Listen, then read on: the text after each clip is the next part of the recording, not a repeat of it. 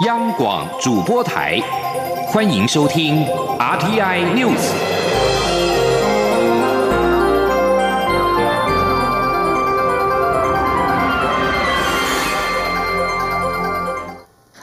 各位好，我是张旭华，欢迎收听这节央广主播台提供给您的 RTI News。总统、副总统就职典礼今天上午举行，蔡英文及赖清德在总统府完成宣誓，正式成为中华民国第十五任正副总统。蔡总统在就职典礼中发表演说，对于两岸关系，总统重申和平、对等、民主对话，并强调不会接受北京当局以一国两制矮化台湾、破坏台海现状，同时也会持续遵循中华民国宪法和两岸关系条例处理两岸事务。蔡总统并提出，未来将打造六大核心战。略产业包括结合五 G 时代的自安产业，接轨全球的生物医疗科技产业、绿能产业等等，要让台湾成为未来全球经济的关键力量。蔡总统并表示，立法院将成立修宪委员会，朝野都有共识的十八岁公民权应该优先推动。此外，未来四年国民法官制度一定要上路，让司法体系和人民的距离不再遥远。针对蔡文总统就职演说中的两岸政策，陆委会主委陈明通今天下午举行记者会表示，总统强调，未来施政重点是疫情之后的国家重建工程。如果想要顺利推动，需要一个和平稳定的两岸环境。陆委会副主委邱垂正重申，我方不屈服、不挑衅，致力台海和平稳定现状的立场坚定一致。记者王兆坤报道。陆委会主委陈明通表示。总统的就职演说着重产业经济发展及国家建设，而国家发展需要和平稳定的环境，所以要致力两岸的和平稳定。总统为此提出和平、对等、民主、对话这个战略指导原则，并期盼对岸领导人能承担相对的责任，共同稳定两岸关系的长远发展。陈明通说：“国家要把握这个机会，重建，然后能够。”增强自己，突破自己，这是是一个施政的重点啊。那这个里面，当然你要在这个方面呢，能够呃顺利一个和平稳定两岸环境，呃是非常重要的。媒体询问总统这一次演说没有提到四年前就职时曾论述的一九九二年两岸会谈历史事实，陈明通回应指出：“我想历史已经翻过一页了，这些部分已经不需要再去重复了。”针对立法院将成立的修宪委员会，陆委会副主委邱垂正表示，该委员会是希望让攸关政府制度以及人民权利的各项宪政改革议题能被充分对话，形成共识，让制度与时俱进，契合台湾社会的价值。邱垂正并指出，宪法的修改程序十分严谨，是我们内部事务，需要社会高度共识。陆委会尊重各种意见与相关讨论。邱垂正重申，拒绝“一国两制”矮化台湾、破坏台海现状，是政府处理两岸关系的坚定底线。我方不屈服、不挑衅，致力台海和平稳定现状。政府的立场坚定一致，捍卫国家主权与安全，绝不退让。中央广播电台记者王兆坤台北采访报道。行政院长苏贞昌和新任部会首长今天上午赴总统府宣誓就职。行政院下午随即举行临时院会，会后并和内阁成员一起合影，为新内阁团队留下纪念。苏贞昌在行政院会要求内阁成员未来处理政务不要有呆人、呆事、呆料，并期许内阁团队一起为台湾的百年久远定定大气魄、大规划的政策，把台湾建设成全世界认为最好的地方。记者王威婷报道。行政院长苏贞昌与新任内阁团队二十号正式走马上任。苏贞昌今天下午也召开临时行政院会，启勉内阁团队成员一起努力做出更好的成绩。苏贞昌表示，他对公事要求严格，相信大家已经知道他的风格，他的性情耿直，希望大家未来以诚相待，真心诚意好好相处。苏贞昌也要求内阁团队要好好盘点业管工作，不要有呆人。呆事呆料，各部会要好好配合，让团队更有效率。苏贞昌说：“所以我也拜托大家继续努力，好好盘点你业管的工作有哪些事，不要有呆人、呆事、呆料放在那里。不但如此，而且大家应该要好好配合。我想，我们如果大家都是配合，而不是汉格，我们这个团队就会更有力。苏奎表示，他是一个很讲究结果的人。如果有错，千万要讲，不要让团队犯错。就算他身为阁魁有错，没有官大学问大的问题，一定要勇敢告诉他。苏贞昌也表示，他的个性很服理。如果首长告诉他不可行，他也不会一意孤行。就像这次防疫这么好，就是因为大家加起来的力量超过个人。苏贞昌也表示，如果一开始大家都觉得很好，但是执行之后觉得不对，也不要考虑面子问题，要趁早改。苏贞昌说，他是肯认错的人，如果真的做不好，就诚意道歉，勇敢认错，比死不认错勇敢多了。疫情后的振兴将于七月展开，苏贞昌也要各部会多一点、快一点增加公共支出，趁着振兴一并建设偏乡。苏贞昌期许内阁团队一起为台湾的百年久远定定大气魄、大规划的政策，把台湾建设成世界认为最好、最温暖的地方，对得起人民，对得起国家。中央广播电台记者王威婷采访报道。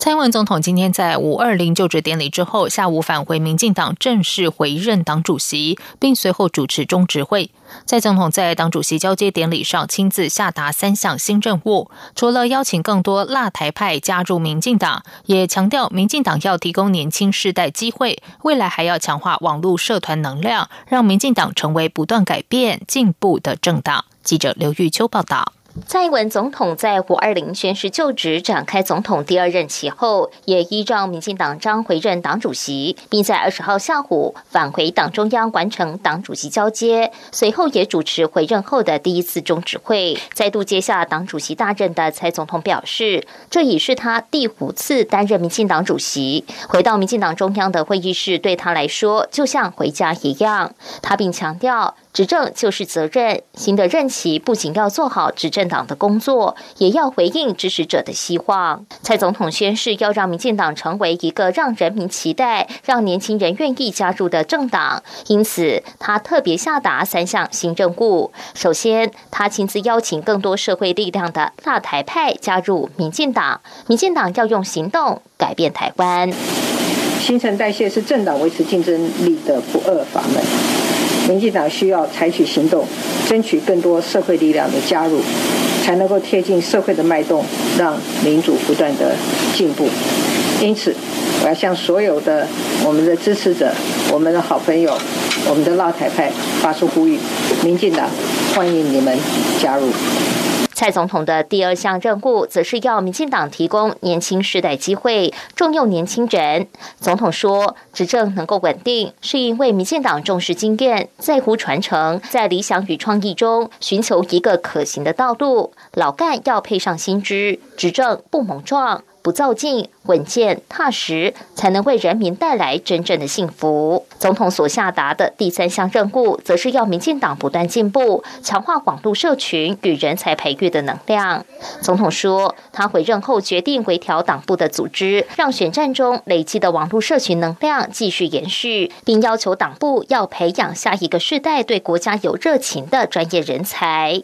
蔡总统也向全体中执委介绍民进党新任党主席林喜耀，强调他所下达的三个任务将使得未来的党务工作更加持重。因此，他邀请政治能量、经验丰富的前行政院副院长林喜耀与他一起合作，让党务发展更顺畅。他并期许新团队、新任务能为民进党带来新愿景，让台湾觉得民进党是一个会不断反省、进步、改变的政党。中广电台记者刘秋采访报道：民进党新人士也在今天正式亮相，除了三位副秘书长高信雪、林鹤明还有林非凡留任之外，其余一级主管大量启用年轻人，也另外新设网络社群中心，并由二零二零小英进总发言人廖泰祥担任首届主任，强化和年轻人的互动。继续来关心的是，中流行疫情指挥中心指挥官陈时中今天表示，国内并没有新增 COVID-19 武汉肺炎确诊病例，台湾确诊人数依旧维持在四百四十例。这也代表台湾连续十三天零确诊，连续三十八天没有本土新增病例。由于指挥中心准备了愈合包，陈时中表示，这代表会有很多零，希望零确诊可以持续下去。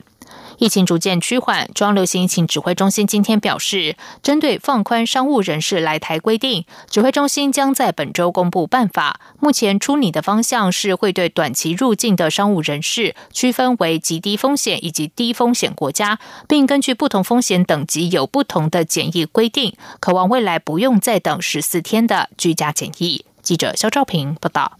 随国内疫情趋缓，中央流行疫情指挥中心也逐步严拧放松各项管制，考量重要经贸往来，且为了避免入境后居家检疫十四天可能带来的干扰，因此中央指挥中心严议放宽外籍商务人士的入境检疫规定。指挥中心发言人庄仁祥表示，目前会区分入境商务人士其国家的风险程度，低风险国家的。商务人士在入境后第五天就可以自费检验 COVID-19 武汉肺炎，一旦阴性就可以回到自主健康管理。不过还是会搭配资讯系统掌握情况。他说：“那比如说比较低的国家，像纽西兰的话，那有可能是我们先请他入境后，那居家检疫第五天，那就可以呃自费检验这个呃这个武汉肺炎。那阴性之后，那就可以做自主健康管理啊，到入境的二十一天呃。”指挥官陈时中进一步补充，如果是有长期入境需要，就要符合居家检疫十四天的规定；但如果只是特殊需要而有短期入境需求，政府则会区分成极低风险跟低风险。他说。那高风险我们现在是不考量，好，那在这样的情况下，那如果是极低风险的话，我们先从五天哈，先居家检疫五天，然后做检验，好，那然后每隔两天到三天哈，做阶段性的检验，那并加上自主健康管理，好，那如果是稍高风风，嗯，就是说比较不是极低风险的，那我们就至少要居家检疫十天，然后开始做相关的检疫。陈时中表示，之所以定五天时间，就是考量个案如果被感染，大多在五到七天间开始发病，所以选在这段时间裁剪，就可以提高筛检的防疫效果。陈时中也说，相关放宽办法本周就会公布。中央广播电台记者肖兆平采访报道。在外电消息方面，全球持续防疫武汉肺炎。韩国中央防疫对策本部通报，截至今天的凌晨零点，武汉肺炎 （COVID-19） 确诊病例新增了三十二例。韩国疫情先前已经明显的控制下来，但首尔市梨泰院一带多家夜店五月初发生群聚感染，单日新增确诊数再回升，到今天累计相关确诊数已经达到一百九十三例。中央灾难安全对策本部第一总瓜协调官、卫生部次长金刚利今天指出，虽然疫情不算大规模扩散，但确诊数仍然稳定上升。尤其是位于仁川等首都圈的补习班、KTV 也出现相关确诊案例，必须持续注意相关社区传播的可能。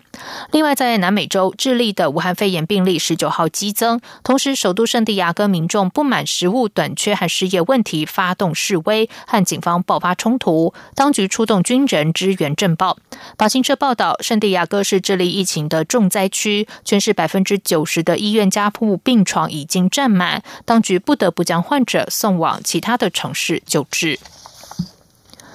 研究人员今天报告，由于武汉肺炎大流行，二零二零年全球化石燃料的二氧化碳排放量预计将会下降多达百分之七，这将是自二次世界大大战以来的最大跌幅。但即使如此急剧下降，也几乎无助于改善长期的全球暖化，除非碳排放密集的产业能够进行结构性改革。根据发表在科学期刊《自然气候变迁》的一份报告，全球为了遏制疫情的大规模封锁措施，使得四月初全球碳排放污染与去年同期相比减少百分之十七。全球在二零二零年前四个月减少的碳排放量，中国、美国、欧洲联盟和印度这四个国家或集团就占了三分之二，相当于减少超过十亿吨的二氧化碳排放。这里是中央广播电台台湾之音。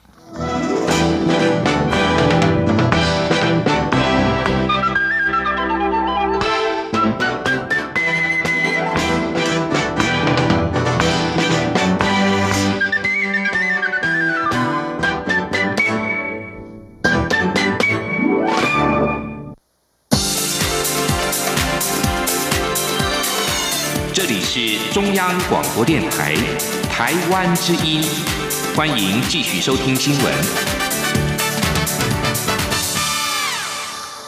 时间是十九点十五分，欢迎继续收听新闻。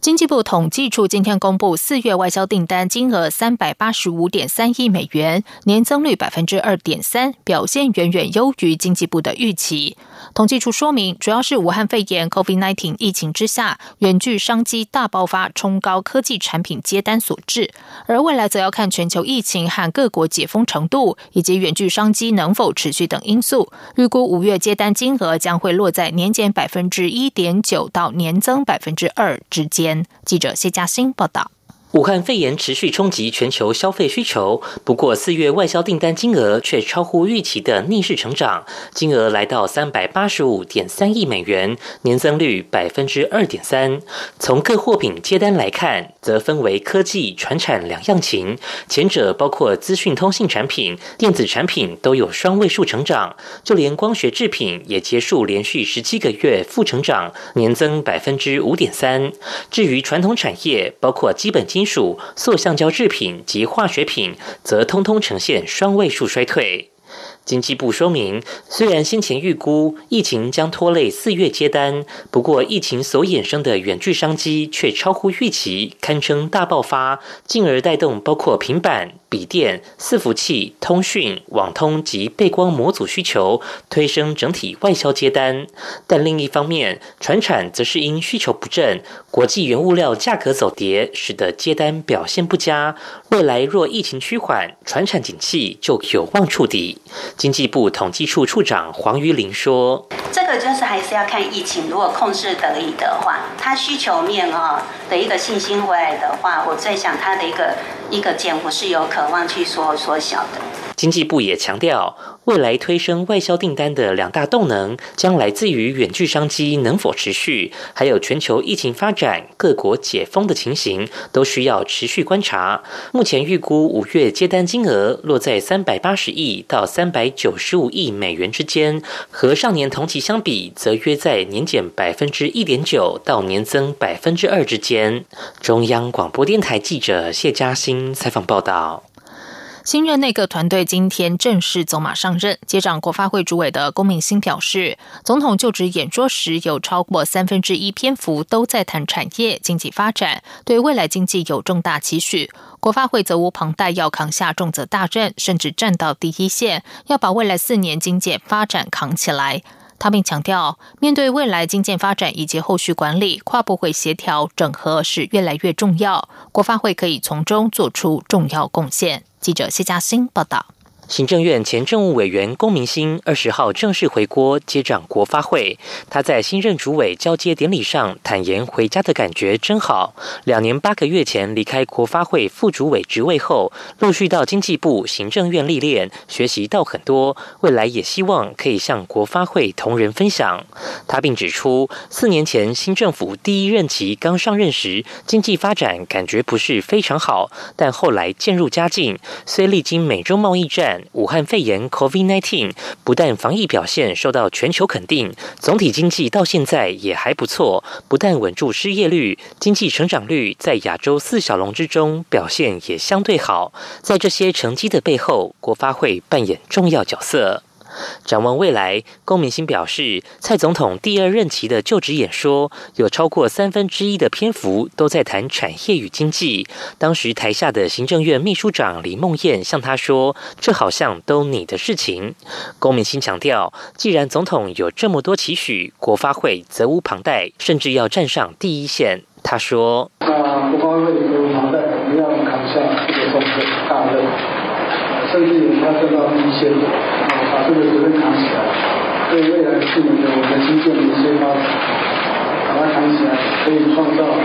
台湾未来二十年、三十年的事情。龚明鑫表示，会在前两任主委陈天之、陈美玲留下的基础之下，继续向前进。未来四年，面对将来的经济发展以及后续管理，他认为跨部会协调整合越显重要。而这些工作，国发会可以从中做出重要贡献。中央广播电台记者谢嘉欣采访报道。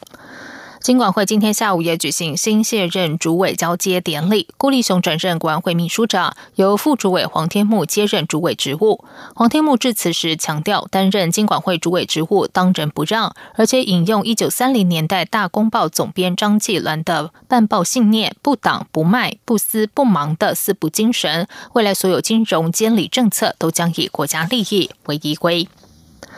文化部今天也举行了联合谢新任部长主委交接典礼，由政务委员林万亿兼交。卸任文化部长郑丽君将印信交给新任文化部长李永德。李永德盛赞郑丽君任内的施政奠定文化施政重要里程碑，强调要想追赶上外界所称的丽君障碍，就必须要加倍努力。李永德也期待和所有文化界人士在郑丽君奠定的文化治理大道上用力奔驰，让台湾多元文化开出美丽的花。朵记者江昭伦报道，从客委会主委转任文化部长，李永德表示自己感到很惶恐，但也很幸运。惶恐的是，过去他经常看到郑丽君部长温柔坚定的身影，穿梭不同部会游说，争取对于文化政策的支持，就像文化的使者不停去传道，令他印象深刻。尤其文化界形容郑丽君设下了丽君障碍，未来他上任后就加倍努力，才不至于落后。李永德说：“这文化部呢，哎，我们丽君有一个里程碑啊。”各位啊，这个里程碑啊是非常重要，但是我们未来啊，我们也一定要哈，只有一个方法哈，才可以维持这个啊立军啊这个障碍哈，不至于哈哦我们落后。李永德也盛赞郑丽君任内通过许多开创性和了不起的法案，其文化治理架构的建制已经点出了台湾文化光明大道。未来，他也希望和文化界一起，在郑丽君铺好的道路上共同努力。李永德说：“我说，我觉得幸运，就说在这样一个啊这个环境之下、土壤之上，我们只要尽情的在这个大道上用力的奔驰啊，就可以达到终点啊！我相信呢，会对台湾的文化，尤其是多元文化，会开出美丽的花朵。那么，这是我们大家一起哈，未来要共同努力。”交接典礼上，李永德除了感谢客委会同仁过去的协助，也向文化部同仁预先打预防针，笑说自己脾气暴烈，希望文化部同仁未来多担待。中国电台记者张昭伦台北采访报道。继续来关心的是，针对蔡英文总统的就职演说，国民党主席江启臣今天表示，他乐见蔡总统回应休闲议题，但希望蔡总统能够先对中华民国宪政体制的严格和内涵展现更多尊重，正式保障台湾社会民主自由的制度基础，是早在一百零九年前中华民国建国之初就已经接诸的原则价值。记者刘品希报道。针对蔡英文总统的就职演说，国民党主席江启臣二十号下午在中常会中表示。蔡总统这四年来的政见几乎全数跳票，民众生活更辛苦，年轻人的处境更艰难，社会安全网破洞更大，司法信任没进步，更不用说倒退的两岸关系，以及连丢七个邦交国的外交处境。而且蔡总统的就职演说通篇没有谈到劳工，看不到对青年的在乎，对环境生态也未琢磨。江启臣指出。在两岸部分，蔡总统的和平、对等、民主对话是朝野都同意的原则，不接受一国两制也是台湾共识。但过去四年在蔡总统领导下，两岸交流严重倒退，今天的谈话也看不到未来打算如何重建两岸互信。蔡总统在演讲中承诺，仍将依循中华民国宪法、两岸人民关系条例处理两岸关系，但这四年来反而越来越看不见中华民国的。的各种表征，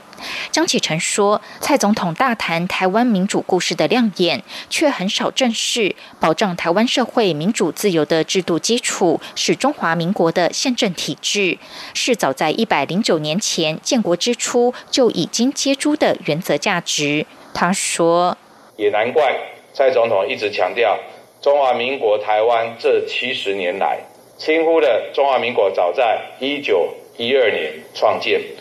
曾是亚洲第一个民主共和国，第一和第二次世界大战的战胜国，更曾是联合国发起国的历史事实。张启臣表示。他之前曾在立法院提出投票权下修十八岁、被选举权下修到二十岁的修正案。国民党许多同志也抛出阁魁同意权、国情咨文常态化等修宪议题。修正当前总统有权无责、行政院长有责无权的问题。他乐见蔡总统也正式回应修宪议题，但希望蔡总统在接诸修宪议程的同时，能先对中华民国宪政体制的严格与内涵展现。更多的尊重。央广记者刘聘熙在台北的采访报道：台湾民众党主席柯文哲肯定蔡总统在就职演说中提出对两岸问题的立场和民众党一贯主张相同。不过，他也质疑民进党处理两岸僵局的政策反复不定，感觉只是选举期间骗取选票的手段。柯文哲并提出“天然台”概念，因为生活在这片岛上的人就是台湾人。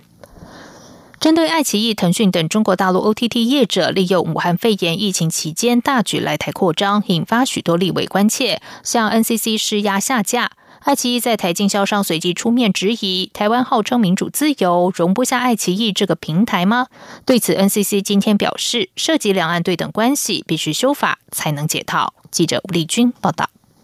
中国大陆串流影音平台爱奇艺及腾讯 VTV 等 OTT 业者，利用武汉肺炎疫情期间大举来台招募会员，甚至在台北市公车刊登广告，引发多名立委炮轰 NCC 失职，要求下架。对此，爱奇艺在台经销商 OTT 随即出面喊话，强调爱奇艺已是美国上市公司，在台。温也都有缴税，且从台湾站开战以来，投入在台湾内容的费用已超过新台币十亿元，更是大陆所有平台中上架台湾节目最多的一个。至于台湾号称民主自由，真容不下爱奇艺这个平台吗？对此，NCC 发言人肖其宏二十号强调，这涉及两岸对等关系。他说：“基本上这个牵扯到两岸的对等关系，因为台湾也没有办法在那边落地台湾的这些节目。那这方面我们一直强调说，它不是合法在台湾登记落地的。”肖启宏进一步指出，爱奇艺的问题需修法才能解套。他说：“目前爱奇艺在台湾这种状况，是因为他身份。”比较模糊。第一个代理的 ODD 是在经济部合法登记，第二个爱奇艺是经过香港的奇异公司在陆委会这边算是合法登记进来的，所以才会造成这种模糊的状况。那基本上两个机关都针对他们法律要去处理，以后就会明确，就是这是不合法的公司。肖启宏也说，由于香港逐渐被北京掐紧后，连美国都认为。港资会有问题，因此陆委会已着手修正《两岸人民关系条例》，重新界定港资及陆资，可能会将有某种程度关联的，就会被视为陆资的一部分。此外，经济部也在针对资讯服务业进行修法，未来代理中国业务需向经济部申请核准。中央广播电台记者吴丽君在台北采访报道。继续来关心的是新南向新闻。台湾数位外交协会拍摄在台的国际学生访谈影片。台湾数位外交协会指出，台湾靠着超前部署的防疫政策、清楚透明的疫情资讯和全民团结的防疫能量，成功的控制了国内疫情。有不少外国学生更是主动的选择继续留在台湾生活。国际学生表示，在台湾生活很安心，期待疫情结束之后能够到处旅游。台湾数位外交协会特地采访十个不同国家的十三名国际学生，并制成影片。国际学生普遍对留在台湾学习生活不太担心。来自马来西亚的令就指出，马来西亚目前是部分封锁，反而他比较担心家人。而来自越南的 Lam 表示，台湾是少数不需要全面线上上课的国家，也未在待在台湾，所以他还可以到学校去上课。被问到疫情结束想要做的事，新加坡学生 Tun 想去旅行，也希望有毕业典礼。香港学生 Cherry 期待到台湾到处旅游，家人能够来台湾和他相聚。而越南的学生 Sam 则是说自己超级想念夜市，在疫情结束之后就要去夜市。以上新闻由张旭华编辑播报，这里是中央广播电台台湾之音。